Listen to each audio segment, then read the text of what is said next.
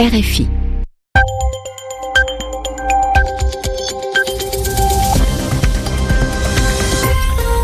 À l'écoute des RFI, il est 21h ici à Paris, 20h en temps universel. Loïc Bussière. C'est l'heure de votre rendez-vous quotidien avec le journal en français facile, journal co-présenté ce soir par Zéphirin Quadio. Bonsoir Zéphirin. Bonsoir Loïc, bonsoir à toutes et à tous. À la une, ce soir, un juge anticorruption nommé ministre de la Justice au Brésil. Sergio Moro répond favorablement à la proposition du nouveau président Jair Bolsonaro.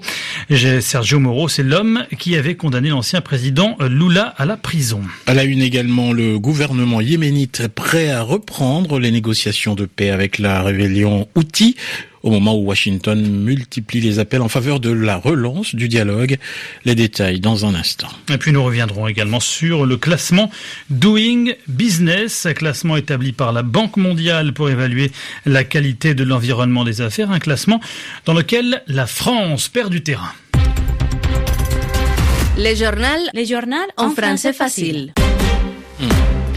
Et on part au Brésil pour euh, débuter ce journal Loïc. Quelques jours après la victoire dans les urnes de Jair Bolsonaro, le nouveau président qui dévoile peu à peu les contours de son équipe gouvernementale. Oui, on connaît désormais ce soir le nom du futur ministre de la Justice. Le moins que l'on puisse dire, c'est que cette nomination provoque la controverse puisque c'est le juge anticorruption Sergio Moro qui occupera cette fonction. C'est lui qui avait condamné l'ancien président Lula à la prison. RFI Rio, François Cardona. Le juge Sergio Moro n'aura pas attendu longtemps pour accepter le ministère que lui offrait Jair Bolsonaro. Il est immédiatement venu le rencontrer à Rio de Janeiro.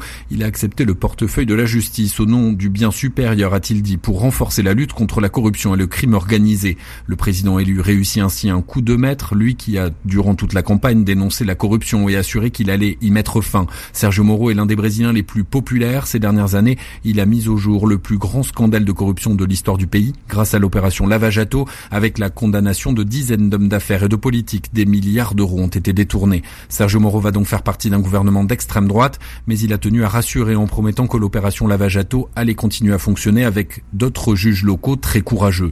Sergio Moro ne pourra plus auditionner l'ancien président Lula, qu'il a condamné à 12 ans de prison et qu'il devait entendre de nouveau d'ici 15 jours. Son rapprochement avec Jair Bolsonaro donne cependant des arguments à ses détracteurs comme le Parti des Travailleurs, qui accuse le juge d'avoir perdu son impartialité. François Cardona, Rio de Janeiro, RFI. À la une également la situation au Yémen où le gouvernement se dit prêt à reprendre les négociations de paix avec la rébellion Houthi. Oui, les déclarations qui font suite aux appels venus des États-Unis, des appels euh, très pressants en faveur de la relance du dialogue. Washington euh, qui dans le même temps demande l'arrêt des bombardements de la coalition commandée par l'Arabie saoudite. La guerre au Yémen a fait en plus de trois ans et demi des milliers de morts dont de nombreux civils, Nicolas Falaise. Conséquence indirecte de l'affaire Khashoggi, le changement de ton de plusieurs alliés de l'Arabie saoudite, à commencer par les États-Unis qui désormais pressent le royaume de mettre fin à ses frappes aériennes contre la rébellion chiite des Houthis du Yémen. Trois ans et demi de bombardements meurtriers pour un échec militaire. L'Arabie saoudite, les Émirats arabes unis et les autres pays de la coalition n'ont pas réussi à reprendre la plupart des territoires aux mains des rebelles, notamment Sanaa, la capitale. Riyad n'a pas encore répondu à la demande américaine et ces derniers jours, des renforts militaires étaient massés autour du port de Hodeida, tenu par les Houthis. Sur le plan politique, Washington souhaite la relance des négociations de paix d'ici 30 jours. Le gouvernement yéménite dit être prêt à reprendre le dialogue immédiatement. Les rebelles Houthis, eux, n'ont pas encore répondu. Plusieurs efforts de paix ont déjà échoué en 2016, après plus de 100 jours de discussions. Et en septembre dernier, des négociations prévues à Genève n'ont même pas débuté. La délégation rebelle a refusé de faire le voyage, estimant que son retour au Yémen n'était pas garanti. Précision signée Nicolas Falaise. Venons-en maintenant. Le journal en français facile. Venons-en à présent à ce classement, classement établi par la Banque mondiale pour évaluer la qualité de l'environnement des affaires, le classement Doing Business. Il est publié chaque année à la même époque et il n'est pas flatteur pour la France. la France qui perd euh, un point, une place, surtout au classement 2019 et qui se retrouve au 32e rang derrière l'Azerbaïdjan et le Rwanda.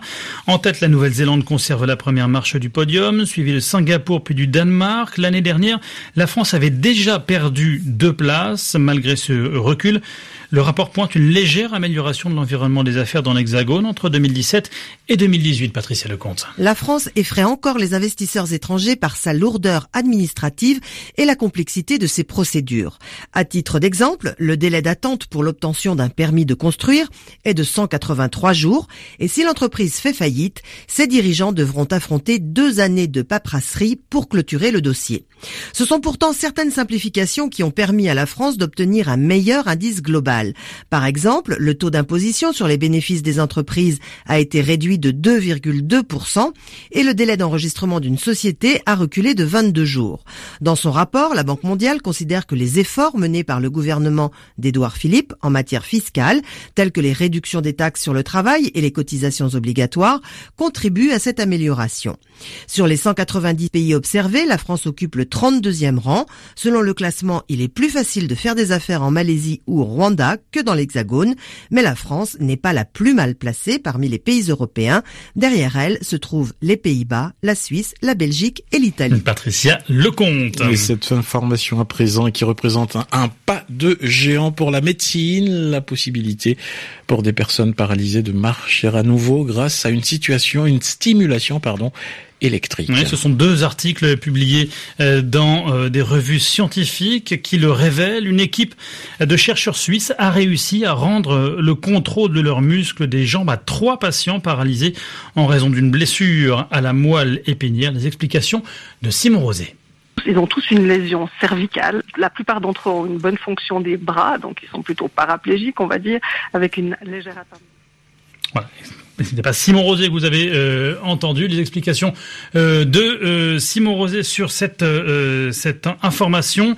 donc cette information, le, chercheurs suisses qui ont réussi à rendre le contrôle de leurs muscles des jambes à trois patients paralysés en raison d'une blessure à la moelle épinière. A-t-on retrouvé Simon Rosé? Je n'en suis pas certain. ce que je sais, en revanche, c'est que nous sommes en ligne avec Eric Mamrut qui est en direct du tournoi Masters 1000 de Paris-Bercy. Bonsoir Eric.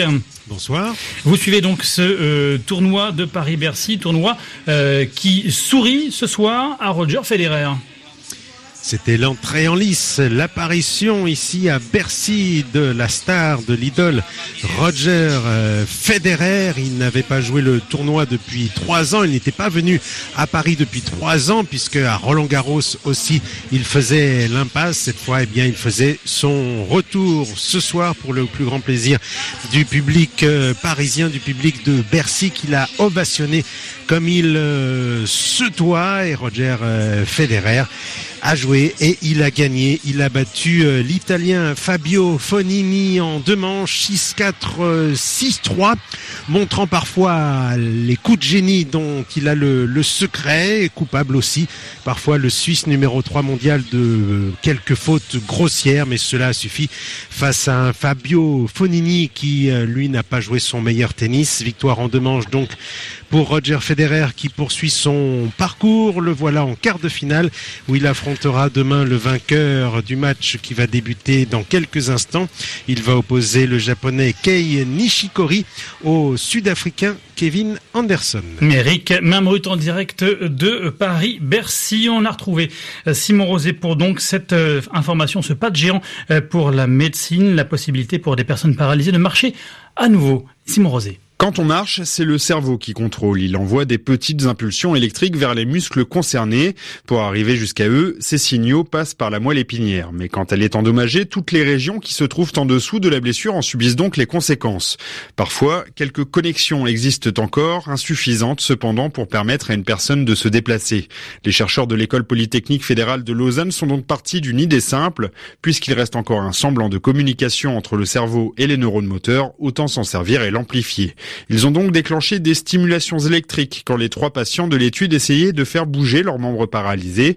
Ça a fonctionné. Après cinq mois, deux d'entre eux ont pu remarcher à l'aide de béquilles.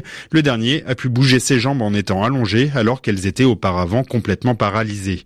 Plus fort, ces progrès se sont maintenus alors même que les stimulations avaient cessé, comme si à force d'être utilisées, elles avaient renforcé la connexion ténue qui existait encore.